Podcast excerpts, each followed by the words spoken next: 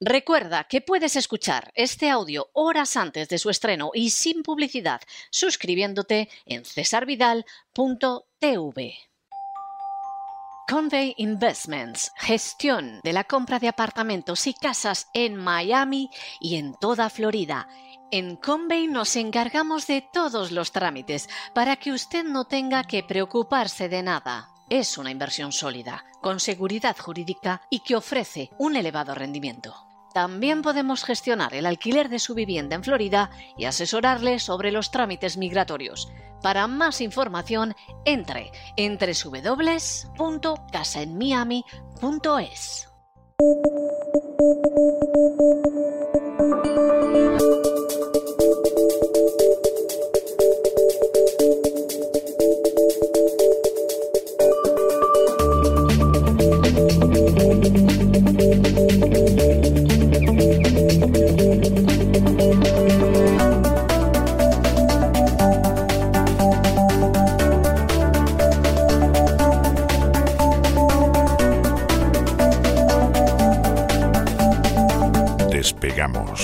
Con Lorenzo Ramírez.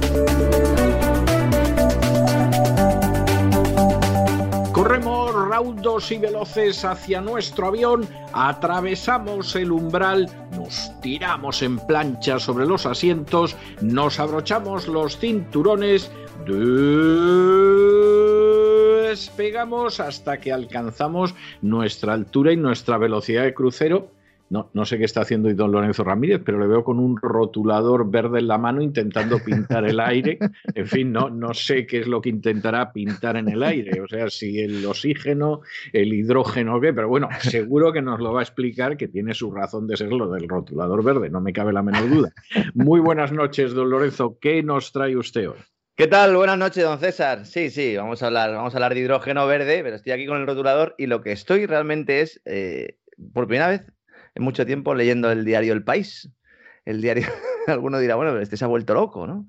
Pues la verdad es que el terremoto que hay en España con el tema del diario El País, de la cadena SER, las dos grandes muletas eh, de gobierno, si iba a decir del gobierno del PSOE, pero que se lo digan a Rajoy, ¿no? Ya Soraya saben de Santa María, si el país no echó una mano cuando había que echarlo, ¿no? El país no España, sino el diario El País, que como bien saben, supongo ya nuestros oyentes, pues en el ámbito empresarial y político, pues todas las miradas están puestas en este grupo Prisa tras conocerse la intención de un, de un viejo conocido, el empresario asturiano Blas Herrero, de quedarse con el diario El País y la cadena SER. Eh, fíjese con la que está cayendo esta operación. Es oscura desde el personaje inicial hasta el final. Yo, yo creo que todo el trayecto, ¿verdad, don César? No tiene, pero vamos, ni la menor duda. ¿eh? O sea, eso no tiene la menor duda. Alguno me ha preguntado esta mañana en las redes sociales, bueno, pero estás, ¿no estás diciendo todo el día que el grupo Prisa está muy mal y que el país y la cadena SER pierden dinero? Claro, pero es que eh, si hay algo que no es, que no es, esta operación es económica. es decir, esta operación puede tener de económico, bueno, pues ahora hablaremos un poco de la posición de los máximos accionistas, pero fundamentalmente eh, eh, estamos hablando de un negocio que sirve para sostener básicamente al Palacio de la Moncloa, insisto, aunque siempre ha sido tradicionalmente el PSOE, pues también eh, Mariano Rajoy y Soraya Sáenz de Santa María. Y ahora vamos a hablar porque esto introduce otro elemento más que es a Cospedal o a su marido López del Hierro, con lo cual esto de culebrón es tremendo. En principio, información oficial, ha tardado cinco horas el Grupo Prisa en, enviar un comunicado a la Comisión Nacional del Mercado de Valores, cuando la noticia ya llevaba publicada casi 24 en algunos periódicos. El insulto al accionista minoritario es continuo. El cachondeo que es la Comisión Nacional del Mercado de Valores es, lamentable, insisto. Es que esto en ningún país civilizado, medianamente civilizado, pasa. Es decir, se da la noticia, sale en los medios de comunicación, Blas Herrero quiere 200 millones de euros, algunos decían que 150 millones de euros, quiere poner este dinero sobre la mesa para quedarse con el país y la cadena SER. Empieza, empezamos algunos a hacer llamadas, cada uno a sus fuentes, la Comisión Nacional del Mercado de Valores detiene la cotización del Grupo Prisa en bolsa, como diciendo, pero si, no, si no, la paraste ayer, ¿para qué la paras hoy, no? O sea, ahora que ya, si ahora ya no hay información privilegiada, si ahora ya todos sabemos lo que hay, que es que es una oferta, ¿para qué detienes la cotización? Y el, y el grupo Prisa tarda nada más y nada menos que cinco horas en sacar un comunicado. Para decir, Blas Herrero ha hecho una oferta por el diario El País y la cadena Ser. Muy bien, señores. Es que no sé, no sé si en Zambia o en Zimbabue las cosas se hacen de forma distinta, pero a mí me parece que somos un país no de tercera, sino de cuarta división y que estas cosas lo demuestran, ¿no? Bueno, y tampoco vaya usted a exagerar que lo mismo no llegamos ni a sexta división, pero en cualquier caso, mire usted, porque vamos a ver, usted y yo llevamos tiempo en esto, ¿eh? O sea, usted lleva mucho tiempo y yo todavía llevo más porque soy bastante mayor que usted y llevo décadas en esto. Si hace ¿qué le voy a decir yo a usted? 10, 15, no le digo ya 20 años. Nos llegan a contar que Blas Herrero iba a intentar comprar el país y la cadena SER. Por segunda vez, además. O sea, es que, es que hubiéramos pensado que Blas Herrero últimamente fuma sustancias de dudosa calidad. O sea, es que, es que esto es así. O sea, esto es como si de pronto, de pronto te dicen pues que la Academia Doña Manolita eh, resulta que piensa comprar el grupo Planeta, ¿no? Y dices, pues bueno, doña Manolita enloquecido, ¿qué la pasa? O sea, pero, pero ¿qué está diciendo doña Manolita? Si ella parte de los, de los métodos de corte y confección, no, no hace nada. Pero, pero ¿qué está usted diciendo? ¿Eh?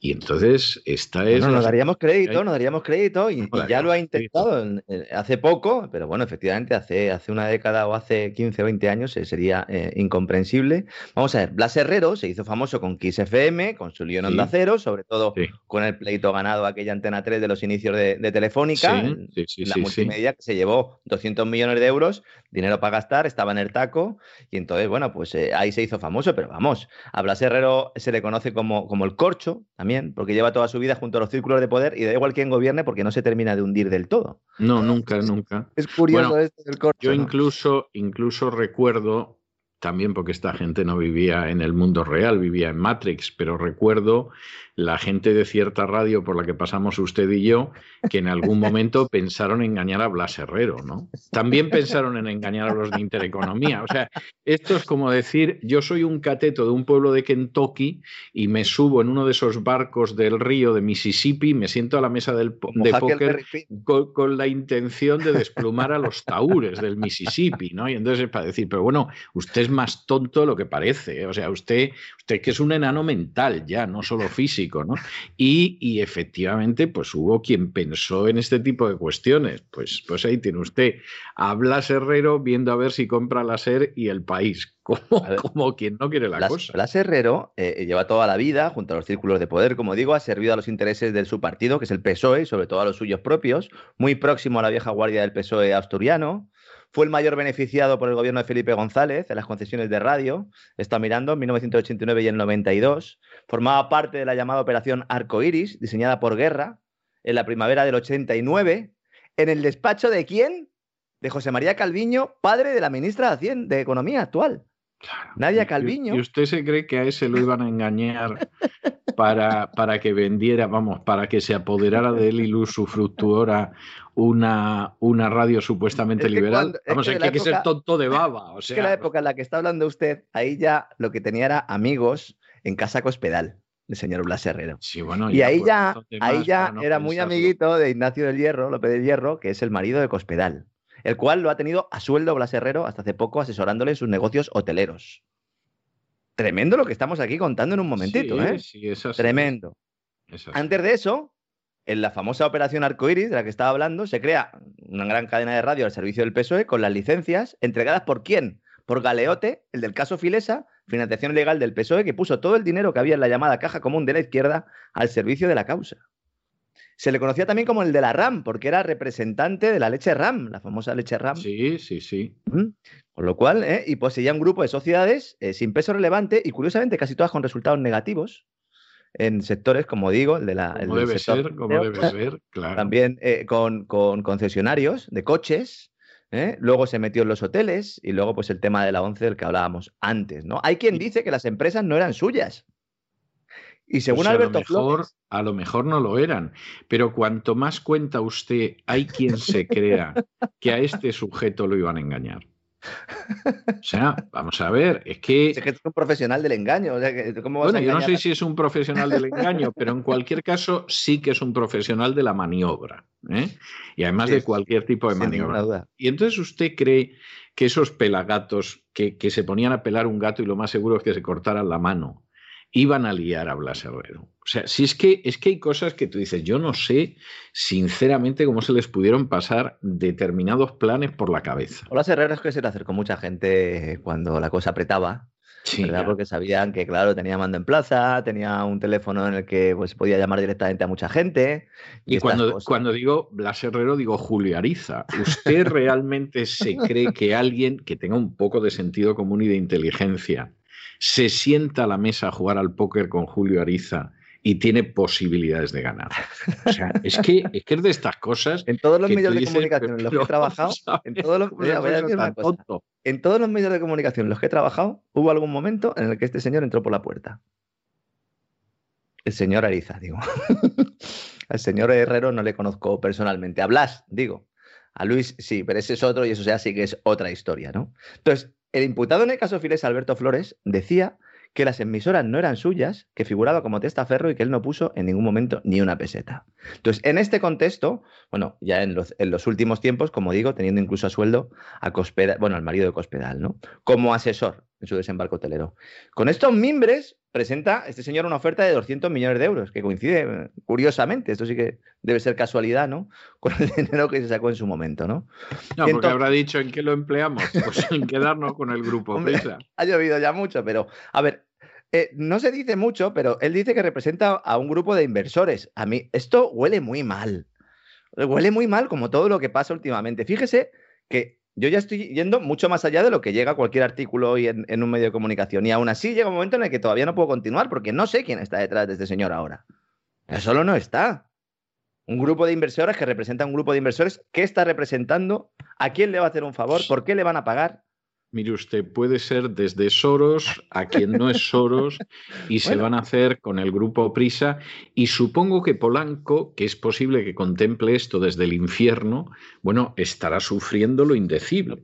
Porque esa época en que a Polanco se le empezó a llamar el Jesús del gran poder, de manera bastante irreverente, dicho sea de paso, pero era como se le conocía, y que llegó a hacer lo que quiso y que llegó a afirmar aquello de no hay huevos para negarme a mí una televisión de pago, en fin, todas estas cosas, que era Polanco, que era todo, todo empezando por borrar su pasado de falange, bueno, pues evidentemente esto ha durado lo que un azucarillo en un vaso de agua en el momento en el que desapareció Polanco. Es decir, han intentado mantenerlo en pie, pero es que eso se les ha ido cayendo y ya está, pero en, caída libre. Vamos, para que te lo compre el de FM, por amor de Dios. Es que vamos a ver el, tema de Polanco también es, muy fuerte, porque la familia, bueno, los hijos de, Polanco, que están ahí, que supone que tienen acciones, tienen acciones porque las sucesivas ampliaciones de capital que ha habido que hacer para no cerrar directamente, porque claro, él tiene una deuda financiera tremenda, luego hablaremos un poco de ella, ¿Qué, hizo eh, el Banco Santander? Pues hacer las ampliaciones de capital y prestarle el dinero a los polancos para que fueran a las ampliaciones de capital. Claro. Entonces, los polancos están ahí, pues eso, como no sé, como yo mm, le regalé hace poco a mis hijos un guiñol de, caperucita roja, pues igual, son un muñeco, son el lobo, son caperucita, quien quiera, pero se pone ahí el muñeco y ya está, no tienen ni mando en plaza ni nada, ¿no? Juan Luis Cebrián, cuando se lo sacan del Consejo de Administración, se le pegó mucho, o se, se le pegaron mucho las formas del señor Polanco porque cuando ya se le destituye, se pega un puñetazo encima de la, mesa y dice, me voy a ver al rey. Como diciendo, usted no sabe quién soy yo, ¿no? Que me voy a ver al rey, ¿no? En unas medidas y unas formas, bueno, pues como siempre ha sido Cebrián, ¿no? Entonces, el grupo, en los últimos tiempos, lo hemos comentado en alguna ocasión, es un agujero negro financiero. Entonces, ¿esto le viene bien al grupo? Pues sí. ¿Por qué? Porque ahí tenemos dos accionistas mayoritarios, que uno es Amber Capital, que es un fondo, del cual tampoco se sabe realmente quién está ahí detrás, algunos dicen que podría estar la vieja guardia pepera también, de alguna forma, pero bueno, en principio no es así o no está confirmado. Y luego el Banco Santander, que es el que ha puesto al presidente Javier Monzón, ex de Indra, como siempre digo, presidente de la filial de Santander Open Bank, es decir, el presidente del Grupo Prisa es el presidente de la filial online del Banco Santander. no es que lo controle un poco, es que el presidente es él y además es el chico de Ana Botín, el amigo dejémoslo ahí, de Ana Botín, ¿no? Entonces, en este contexto, sale un señor y dice, oiga, yo pongo 200 millones encima de la mesa, teniendo en cuenta que tienes una deuda financiera que supera los 1.100 millones de euros y que todos los años hay que hacer operaciones de ingeniería financiera, que cuando no salen adelante incluso hay que coger el teléfono y llamar a gente para que compre las acciones en la ampliación de capital, que es lo que lleva haciendo el Santander mucho tiempo, pues claro, el, el fondo de inversión Amber Capital, que lo que quiere es de alguna manera sacarle rentabilidad a esto, dice, vale. Entonces, ¿qué sucederá? Porque Amber Capital quiere. Puede, ¿Por qué? puede suceder cualquier cosa.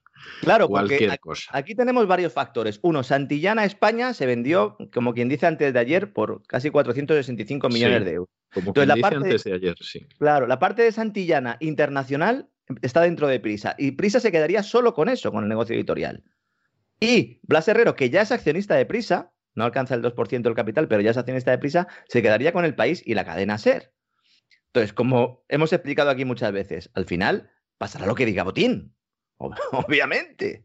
Telefónica, que es también accionista, pero Telefónica se ha comprometido a hacer lo que decida Moncloa para que le proteja de OPAs, de ofertas públicas de adquisición, como la de Deutsche Telekom, que aquí avanzamos. Estamos- esto es, esto es una, una gran cloaca, un capitalismo de Estado, en el peor sentido de la palabra, en la cual estamos hablando de cómo se reparten un medio de comunicación y que muestra todas las vergüenzas del sistema corrupto español. Tienes Sí. banco, tienes la compañía de telecomunicaciones, tienes el primer periódico de España, en teoría, ¿no? El primer periódico de España. No, la- sigue siendo, sigue siendo Sí. el primer periódico de España, pero eso ya no es nada prácticamente. Claro, ya con una importancia relativa, pero bueno, para Moncloa es determinante. Bueno, es que, in- insisto, la famosa entrevista de Soraya Sánchez de Santa María, donde se ve con la foto y las medias y todo aquello, bueno, es que se llevó un director de por medio del periódico. Sí. es que se llevó al Bueno, la- no llevaba medias, ¿eh? O sea, yo, yo recuerdo, yo recuerdo aquella entrevista ¿eh? donde, donde aparecía de diputada desorejada y, y verdaderamente yo sinceramente es una de esas cosas que dice yo no sé el marido cómo se lo toleró, ¿no? O sea, pero, pero una cosa, bueno, el marido y ella en qué estado de intoxicación etílica estaba, pues salía en negligé en una entrevista y tú dices, pero esta mujer se ha vuelto loca, ¿no? marido que trabajaba en Telefónica y que, y que las presiones iban a través de él al presidente de la compañía. Es que es, es de, pues eso, de novelón, de, cu- de culebrón, ¿no? Entonces, mi opinión, mi opinión es que el grupo Prisa dejará de existir en los próximos meses, tal como es- lo concebimos hoy en día. Va a haber un grupo editorial, que además es como se están reformando la mayor parte de grupos mediáticos. Uno con lo que da pasta, que es eh, fundamentalmente Santillana Internacional. También habría que analizar por qué da dinero esto, porque claro, lo de, lo de Santillana, compañía que durante muchos años se ha forrado gracias a los tratos de favor que le han dado los gobiernos a este y al otro lado del Atlántico, con Polanco, Felipe González, los amigos hispanoamericanos, eso, eso también nos da para un serial, para un serial auténtico. Entonces yo creo que va a desaparecer, la compañía se dividirá en dos bloques, uno medio de comunicación y el otro el negocio editorial, que se centrará sobre todo en Hispanoamérica. Por eso es importante para todos nuestros oyentes allí, que sepan un poco cómo va a ir el tema, ¿no? Esa es la situación actual. Yo creo, insisto, que, que no habrá problema, a no ser que Santander y Moncloa no estén al tanto de la operación, pero vamos, me extrañaría mucho que en este contexto, aunque ya es la segunda vez que lo intenta, también hay que decirlo, y no se le ha permitido hasta ahora, pues eh, conseguir estos medios de comunicación, que insisto, no dan dinero, es decir, solo los quiere para eh, ejecutar poder, para tener poder y para poder, supongo que alquilar ese poder a terceros, porque claro, eso también es otra opción, ¿no, don César? Si yo tengo el diario El País, Cadena Ser, bueno, pues el que quiera un mensaje me paga y ya está, ¿no? El primer periódico de España. Luego dicen, bueno, pero ¿cuánto valen los medios de comunicación en España? Pues no, va- no valen cero, señores. El que compre un medio de comunicación en España solo lo puede querer para medrar y para hacer propaganda. No es un negocio. es que estamos hablando del primero del país, como bien recordaba usted, ¿no, don César? Y en este contexto, pues también eh, tenemos eh, más informaciones. Hoy eh, hemos conocido pues un nuevo caso de, de empresario que pide dinero público, en este caso a Bruselas. A ver, la verdad es que cuando he leído la, noticia me he indignado progresivamente y luego he hecho una pequeña investigación porque efectivamente mi indignación pues tenía, tenía cierto, cierto fundamento. A ver, Iberia y Airbus buscan 12.000 millones de euros para renovar flota y volar con hidrógeno. ¿De dónde quieren que salga esta Toma pasta? castaña, toma castaña. ¿De dónde quieren sacar esta pasta, don César? Pues del Next Generation EU, del, del plan de rescate de la Comisión Europea. Esto va a haber que ampliarlo porque no hay para todos, don César. Yo también he presentado una solicitud que me quiero cambiar el aire acondicionado de casa. Digo, si cuela. No, porque eso es sostenible, ¿no? Mire, Para gastar menos si y tal. le regalan a usted un abanico, vamos, es que, es que ha tenido usted suerte, ¿eh? Un abanico, pues sí, para usarlo aquí. El otro día fue el día del flamenco, me hubiera venido estupendamente, ¿no? Vamos a ver, estamos hablando de un macroproyecto que plantea que, eh, bueno, son muchas medidas, ¿no? Pero lo que se plantea es colaboración público-privada, efectivamente, que metan también dinero BBVA y Santander, pero fundamentalmente es una petición de dinero público eh, pedido a la Comisión Europea dentro de este paquete de rescate, que claro, ellos dicen, bueno, como es, esto es verde, el hidrógeno es verde, es renovable, es estupendo, pues venga, pues perfecto, vamos a cambiar el queroseno y vamos a poner el hidrógeno. Vamos a ver, lo, lo del hidrógeno es una mentira como la tapa de un piano. A ver, en el Green Deal europeo, el famoso eh, European Green Deal, que como siempre le digo a don César y a nuestros oyentes en Estados Unidos, les hemos ganado por la mano, porque en Europa ya se ha aprobado el Green Deal, el nuevo pacto por eh, verde, ¿no? Hay 30.000 millones de euros destinados al hidrógeno verde. Vamos a ver, el hidrógeno verde no es una fuente de energía, el hidrógeno, perdón, es que ya me han metido también ellos en su lengua. El hidrógeno no es una fuente de energía, es un vector, es decir, tú tienes que utilizar el hidrógeno para obtener eh, otra sustancia que sea la que te dé la energía. Es más, el 95% del hidrógeno que se consume en el mundo se obtiene a partir del gas natural. o sea, tú necesitas gas natural para tener hidrógeno, porque el hidrógeno puro no se encuentra en ningún sitio. No puede salir uno con como si fuera a cazar mariposas. Voy a coger hidrógeno o con una bolsa de plástico. No, esto no es así. Que voy a por el hidrógeno. Exacto, Igual que lo del butano, pero con hidrógeno, ¿no? Alguno incluso aprovechará lo de decir Matilde que voy a por el hidrógeno y no vuelve por casa. Lo que antes se hacía con el tabaco, ahora se hace con el hidrógeno. ¿no? A ver, todo esto viene de la economía del hidrógeno, del economista norteamericano Jeremy Rifkin, yo lo quiero contar hoy porque eh, me parece perfecta esta noticia para ilustrar y ir preparando al personal, aunque vamos a dedicar un programa completo, yo creo, a todas las mentiras de la calentología, porque esto es tremendo. Entonces, lo que planteaba Jeremy Rifkin es, oiga, eh, vamos a intentar producir dentro de la revolución energética a la que vamos, vamos a incluir el hidrógeno, porque al final, oiga, pues mediante la electrólisis, en principio, pues eh, podemos, es un gas cuya combustión produce un, un producto inocuo, que es el agua, vamos, básicamente es el agua, ¿no? Entonces, Claro, tú haces circular electricidad por una cubeta de agua, efectivamente, se acumula el hidrógeno y el oxígeno y se separan, ¿no? Básicamente es eso, ¿no? Pero tú necesitas aplicar la electricidad a eso. Es decir, tú necesitas energía para generar esa energía, ¿no? Entonces, yo entiendo que hay investigaciones sobre esto que están muy avanzadas, que me parecen estupendas, y oiga, que perfecto, oiga, si conseguimos que haya una fuente de energía más, estupendo.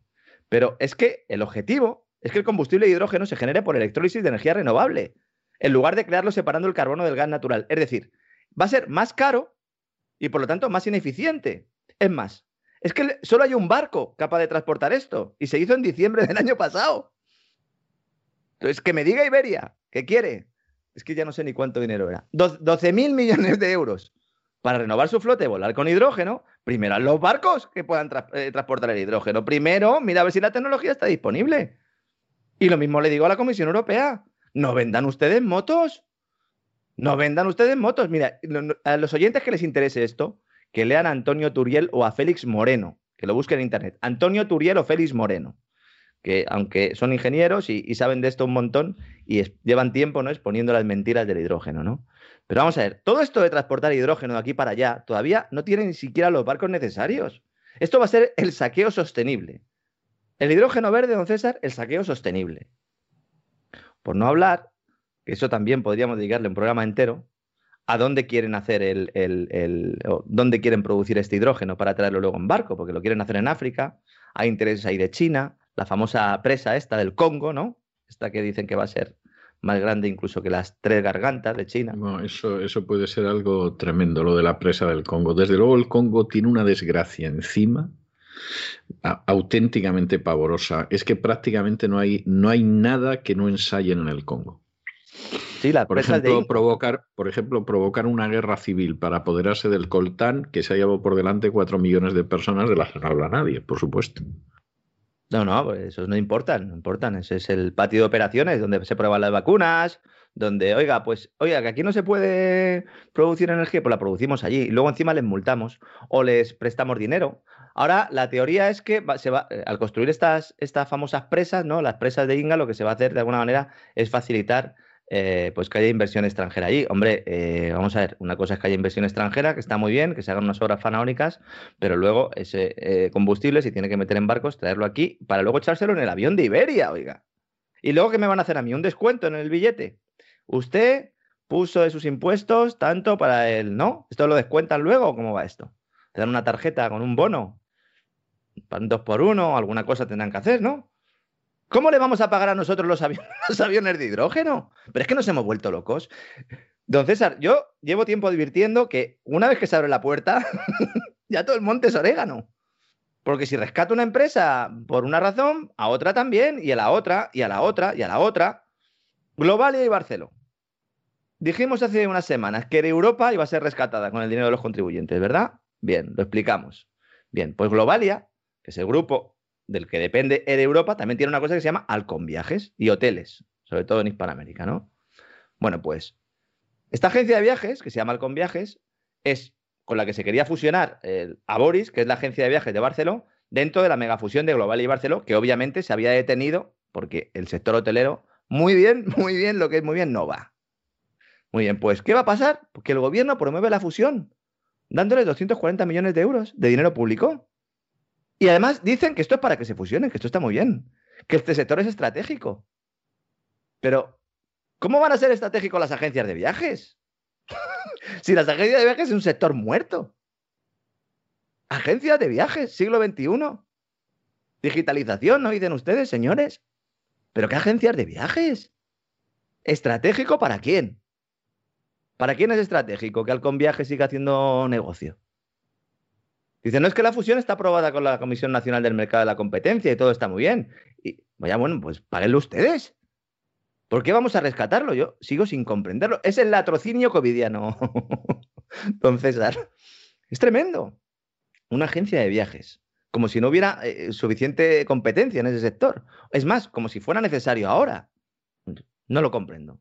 Y luego es que el riesgo de los rescates ya no es solo el tema moral del que estoy hablando, el tema ético, sino, vamos a ver, la ejecución de los avales del Estado el Estado ha avalado a un montón de empresas, porque muchas de, estas, de, de este dinero no se inyecta directamente vía préstamos, como se va a hacer en el caso de Global y Barceló, sino que se hace avalando, ¿no? Bueno, los propios avales del ICO también, los préstamos a, pequeñas empresas, el que lo haya conseguido, y también a grandes empresas, ¿no?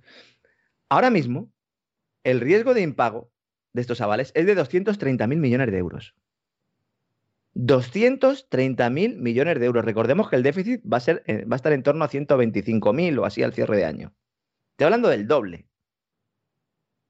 Recordemos que el gasto en pensiones anual en España pues, eh, ronda pues, los 130, 140 mil millones de, de euros.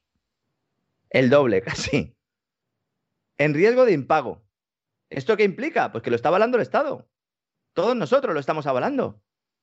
Todos los ciudadanos estamos avalando. Según los datos del Banco de España, cierre de septiembre, el Estado tendría avales por unos 170 mil millones aproximadamente de los que buena parte, eh, más o menos la mitad, corresponden al programa diseñado por el tema del COVID, es decir, que no exclusivamente por el tema del COVID. Faltan por conceder algunas garantías todavía, pero si sumamos todas las garantías que contempla el programa son 229.000 millones de euros. Que si no se pagan, pues tendrán que salir de algún sitio. ¿De dónde? Pues del dinero de los impuestos o de las emisiones de deuda pública. Hombre, conviene tener en cuenta que España ha sido incapaz de sufragar su gasto público con los ingresos que genera anualmente desde 2008. Hay algunos oyentes que me lo siguen preguntando con cierta recurrencia. Sí. Me dicen, bueno, ¿y cómo puede ser que creciendo eh, haya, haya déficit público? No, porque gastas más de lo que ingresas. ¿Y para qué? Bueno, pues para pagarte tu chiringuito, para pagar a tus varones, para que tus varones estén contentos, para que los varones del otro también estén contentos para, no sé, que los ciudadanos luego te vuelvan a votar. Eso es lo que está pasando en España desde 2008. Entonces, obviamente, ahora vamos a tener un problema disparado. Es que si el otro día hablábamos de que efectivamente habíamos cerrado con una deuda pública espectacular del, 114% del Producto Interior Bruto, ¿verdad? Lo decíamos, don César, después de las últimas subidas, pues es que con esto nos vamos directamente al 140% del Producto Interior Bruto. Esto si viene un marciano y aquí a España le dice, bueno, ¿y ustedes cuánto deben? Y dice, pues mire, yo debo eh, lo que produzco en un año y medio. Eso lo debo. Todo lo que produzco en un año y medio lo debo.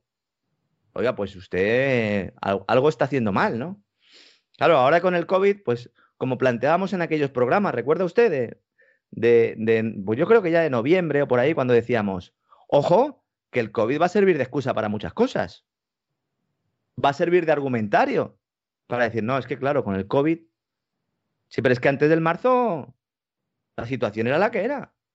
Y buena parte, de estos avales han sido concedidos en los planes estos de los programas de Naya Calviño para, en teoría, paliar la crisis del COVID o aplazar su estallido, que es lo que yo creo que va a suceder. Y es así, ¿no?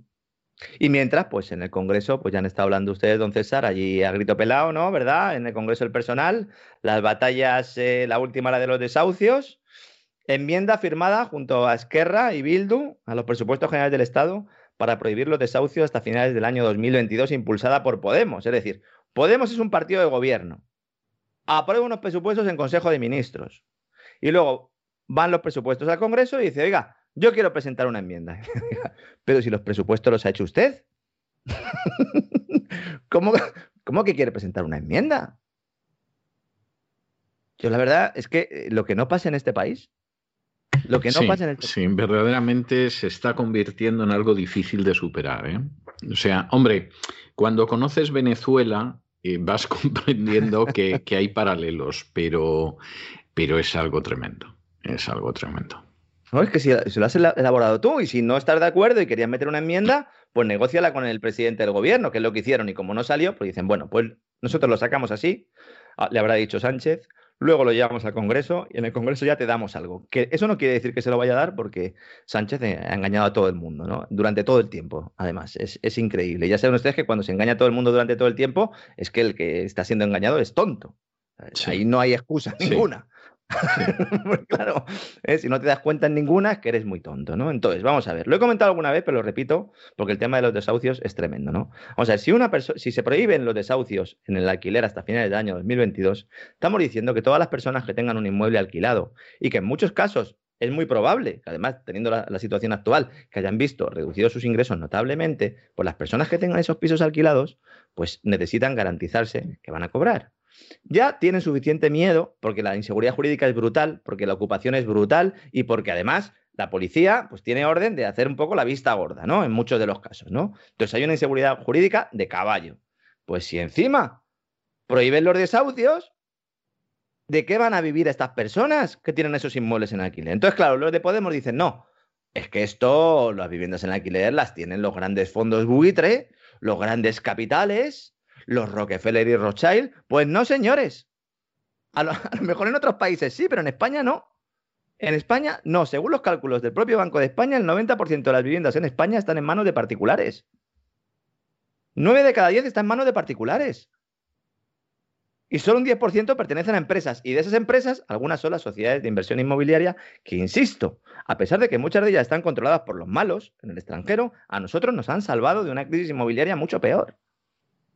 Entonces, estas OCIMIS sobre todo han invertido en hoteles. Han perdido hasta la camisa. Ahora mismo han perdido hasta la camisa. Le van a comprar otros, que a lo mejor son más buitres que ellos. Bueno, perfecto. Pero el problema de España no es que, que las viviendas en alquiler las tengan estos agentes, porque dicen, no, es que acaparan, dicen los de Podemos. No, señor, no acaparan. Es que el propio gobierno ha reconocido que el mercado está copado por propietarios físicos. Ábalos ha llegado a hablar de un porcentaje del 85%. Nadia Calviño lo eleva mucho más, ¿no? Hasta el 96%. Pero es que, claro, Calviño es la que se opone frontalmente a esta medida porque sabe que el, destrozo que puede generar es mucho mayor, ¿no? Imagínense, ahuyentar aún más al que pueda tener eh, la posibilidad de alquilar una vivienda. Por lo tanto, el principal argumento para defender esta violación del derecho de propiedad, que es prohibir los desahucios de inquilinos que no pagan, es falso. Pero es que además, aunque no lo fuera, aunque grandes fondos tuvieran la mayoría de las viviendas, oiga, es que son suyas. Alguno dirá, bueno, ¿y en qué condiciones las compraron? Bueno, pues vamos a analizar eso. Pero lo que no puede ser decir, no, no, no. Aquí esto es como lo de, la deuda odiosa. Dicen, no, es que mi gobierno se endeudó eh, y yo no soy responsable de esa deuda. Pues a lo mejor lleva usted razón, que su gobierno fue un, sinvergüenza al gobernante de turno y se endeudó, pero usted la tiene que pagar. Es que ese es el problema naturalmente, de Naturalmente, si es que esto es algo que se quede su peso, vamos. Es como dicen, no, es que yo no he firmado la, yo no he votado la Constitución. Hombre, pues bueno, pues podemos hacer otra, ¿no? Pero bueno, pues para eso hay, unos requisitos, ¿no? Hay una forma de hacerlo, ¿no? Entonces, si el gobierno limita el derecho de propiedad de la vivienda aún más, es que, ¿quién, ¿quién va a invertir en España? ¿Quién va a comprar esas viviendas cuando los fondos se marchen? ¿Quién va a construir nuevas viviendas sabiendo que la expropiación, aunque sea temporal, está sobre la mesa?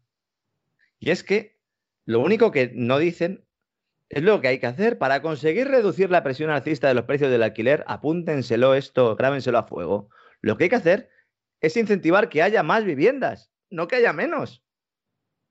Que haya más. Si esto fuera tan rentable, estaría todo el mundo haciendo viviendas. Sí, duda. ¿Por qué no se hacen? O entonces, o bien no se hacen, porque hay una burocracia y hay una limitación por parte del sector público, o bien no se hacen porque no son tan rentables. Es que no hay más posibilidades aquí. Entonces, en este contexto. Sí, o sea, la cosa no tiene más vuelta de hoja, vamos. Claro, entonces, vamos cada vez a más. Si se, recuerda usted, don César, hace unos años oíamos hablar de aquello de penalizar las, viviendas vacías. Eso fue lo, lo, primero. Esto poco a poco va entrando cada vez más en el agujero y cuando nos damos cuenta, pues tenemos ya el agujero completo, ¿no? Y esto es así lo que está pasando. Porque ahora mismo ya se está hablando directamente pues de que, de que te, expropien la renta de tu alquiler durante un año y medio, que es de lo que estamos hablando, ¿eh? Sí. Sí, en este caso no lo pagaría nadie, porque ese dinero no iría a ningún sitio, porque el inquilino no lo paga, pero oiga, ¿y mi renta? ¿De dónde sale mi renta, no? Y es importante saberlo, es importante conocerlo. ¿Eh? Porque, claro, si uno repite al final una mentira mil veces, pues en muchos casos cuela, pero no es así. No es así, y al pequeño propietario de vivienda hay que protegerle, porque en muchos casos, como ya pasó en la crisis de 2008-2012, esas personas que tienen inmueble en alquiler muchas veces son personas mayores. Son personas mayores que a lo mejor están viviendo en una casa más pequeñita, eh, pues porque a lo mejor ya, pues obviamente, si tienen problemas de movilidad o lo que sea, y a lo mejor con el dinero del alquiler de ese inmueble se están pagando una persona que les pueda atender y que les pueda ayudar a ir al baño. Es verdad, eso, eso es totalmente cierto. Eso es totalmente cierto, es, es, la pura realidad y en muchísimos casos es gente que a lo mejor incluso aunque no se encuentre en esa situación que es bastante dramática, sin embargo es gente que complementa unas pensiones miserables para, para poder vivir. O sea, esa, esa es la tristísima realidad. Y luego hay otros, y luego hay otros que, aunque a lo mejor eh, no tengan problemas de movilidad, ni tengan ninguna enfermedad, ni sufran ninguna dependencia, eh, eh, bueno, pues ninguna discapacidad, ni ningún problema, pues simplemente tengan que eh, pues llevarse a su familia a vivir con ellos, a sus hijos, a sus nietos. Sí, sí, sí, sí, sí. Es y que necesitan, Y necesitan ese dinero, pues, pues mire, pues tenemos una casa de dos habitaciones, nos apretamos aquí todos y con lo que sacamos del piso que teníamos pues en el centro de la ciudad, pues ahora, pues mire, podemos pagar esto. Y entonces se dice, no, no, desahucio prohibido. Es decir, incentivo el impago. Sí. Dicen, no, es que esto es para las familias que no tengan, ellos dicen otra solución, otra solución habitacional, es decir, que no tengan otro sitio donde meterse, ¿no?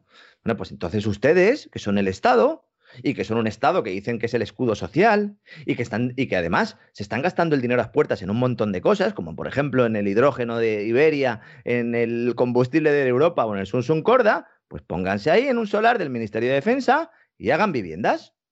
Sí. Háganlas. Si la construcción no, es apenas el 20% del coste de un inmueble. Construyanla, gastes el dinero público ahí. Lo voy a criticar igual, pero ya desde, otra, desde otro perfil. Porque ya dice, bueno, voy a hacer política social, pero política social no es al pequeño propietario machacarlo. No, pero no, pero al final, al final el problema es que efectivamente quien acaba pagando esto siempre son las clases medias. O sea, es terrible, es terrible, pero es así. O sea, al final, toda esa pobre gente que es clase media y en muchos casos además serán clases medias bajas. Entonces, pues bueno, se las golpea sin ningún tipo de piedad, vamos, o sea, no, no. Y punto. Y si es clases medias altas, pues hombre, si te llamas Messi, van a buscarte seis sicarios de Hacienda al avión y te empapelan. Que bueno, yo, yo esto ya, de verdad lo digo sinceramente, yo es que ya, ya, ya no sé a lo que puede llegar la agencia tributaria, de verdad. Bueno, se han esperado un poco, ¿no? Ya como está un poco más de capa caída, ahora han dicho, pues ahora por él, ¿no? Eh, cuando se bajaba del avión, yo entiendo que si hubiera sido un avión que hubiera llevado hidrógeno, podría haber dicho, oye, yo ya he puesto lo mío. ¿no? Si llevara hidrógeno, dices, miren, yo ya no, tenía hidrógeno y, en fin, le atizaron todo lo que quisieron. Mira, voy a recomendar un libro, he dudado sin, hacer, sin hacerlo o no, del, señor Antonio Turiel, ahora que volvemos un poco al tema del hidrógeno. A ver, el final del libro estoy completamente en desacuerdo porque él plantea como solución a, los problemas energéticos, él, recupera la vieja teoría del decrecimiento, con la cual pues obviamente no estoy de acuerdo. Eso es para echarse a temblar. Sí, de la que hemos hablado en, en, alguna ocasión y que dedicaremos, como digo, un programa. Seguramente el gran reseteo de la energía habrá que hacer en breve.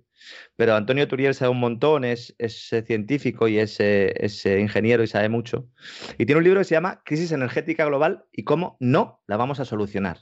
En el cual, en pequeños capitulitos, desmonta cada una de las energías renovables sobre todo, lo que desmontan no es que existan, que obviamente existen y que tienen su función, sino que en ningún momento van a servir para, que para lo que nos dicen y que al final todo se trata de una cuestión de saqueo de recursos en, el primer mundo y también en el tercer mundo, porque mucha buena parte de este saqueo se va a producir en otras partes, ¿no? El saqueo sostenible, como digo, uno dice hidrógeno verde, qué bonito, señores. El hidrógeno eh, que se consume en el mundo se obtiene a partir del gas natural se necesita gas natural para producir hidrógeno puro y luego el residuo es agua, sí, sí, muy bien. Pero se necesita gas natural, se quema metano, señores, para producir el hidrógeno. Pero, pero qué, bien, qué bien suena lo del hidrógeno verde. Es que dices verde, oye, y parece que, te da el color de esperanza y es el verde que te quiero verde, o sea, es, es, es tremendo. tremendo el grado de estupidez al que pueden llegar muchos seres humanos, dicho sea, dicho sea de paso. Yo estoy convencido de que en el futuro, don César, eh, habrá fuentes de energía que sean muchas más limpias, como ha pasado siempre a lo largo de la historia. Iremos contaminando progresivamente menos. la crítica fundamental es utilizar esto para que haya una transferencia de, riqueza de los que menos tienen a los que más tienen. Siempre es igual y además los que más tienen siempre son los que legislan a favor de este tipo de medidas y con la ingeniería social correspondiente para determinar quién puede crecer, quién puede quemar, quién no puede quemar. En Alemania están haciendo centrales de carbón, señores, que no les engañen, que no les engañen. Sí, es así, es así. La verdad es que es tremendo, pero, pero esto es lo que hay. No, no cabe engañarse, desde luego. En fin, don Lorenzo, hasta aquí hemos llegado nosotros y en fin, mañana continuaremos. Bueno, y mañana que es viernes, además vamos a anunciar lo que vamos a hacer en el gran reseteo. Que, que en fin, seguro, seguro que es tan interesante como en las semanas anteriores, si es que no más va a ser gorda la de esta semana, yo creo que va a ser la, la más gorda. Fíjese que, ha, pues si dice hemos usted que gorda, quiero pensar en las dimensiones que puede tener. Si ya empieza usted diciendo Mañana avanzaremos un poquito la cosa. Un fuerte abrazo, don César. Encantado, como siempre, de estar con usted y con todos nuestros, nuestros oyentes. Un abrazo muy fuerte.